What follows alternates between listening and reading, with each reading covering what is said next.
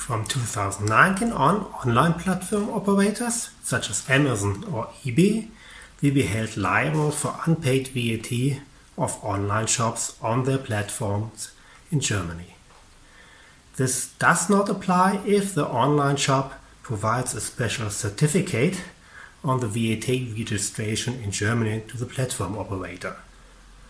Platform operators will therefore only accept shops that provide this certificate.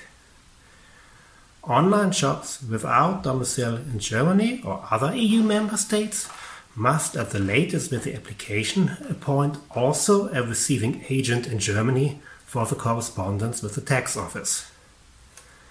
Non-EU shops should provide the certificate until 28th of February to the platform operator.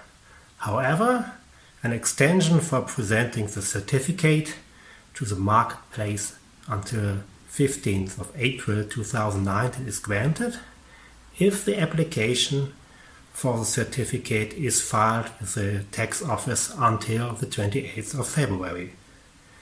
Instead of the certificate, the online shops have to provide the application to the marketplace operator. Shops from Germany or other EU member states have to provide the certificate until the end of September 2019.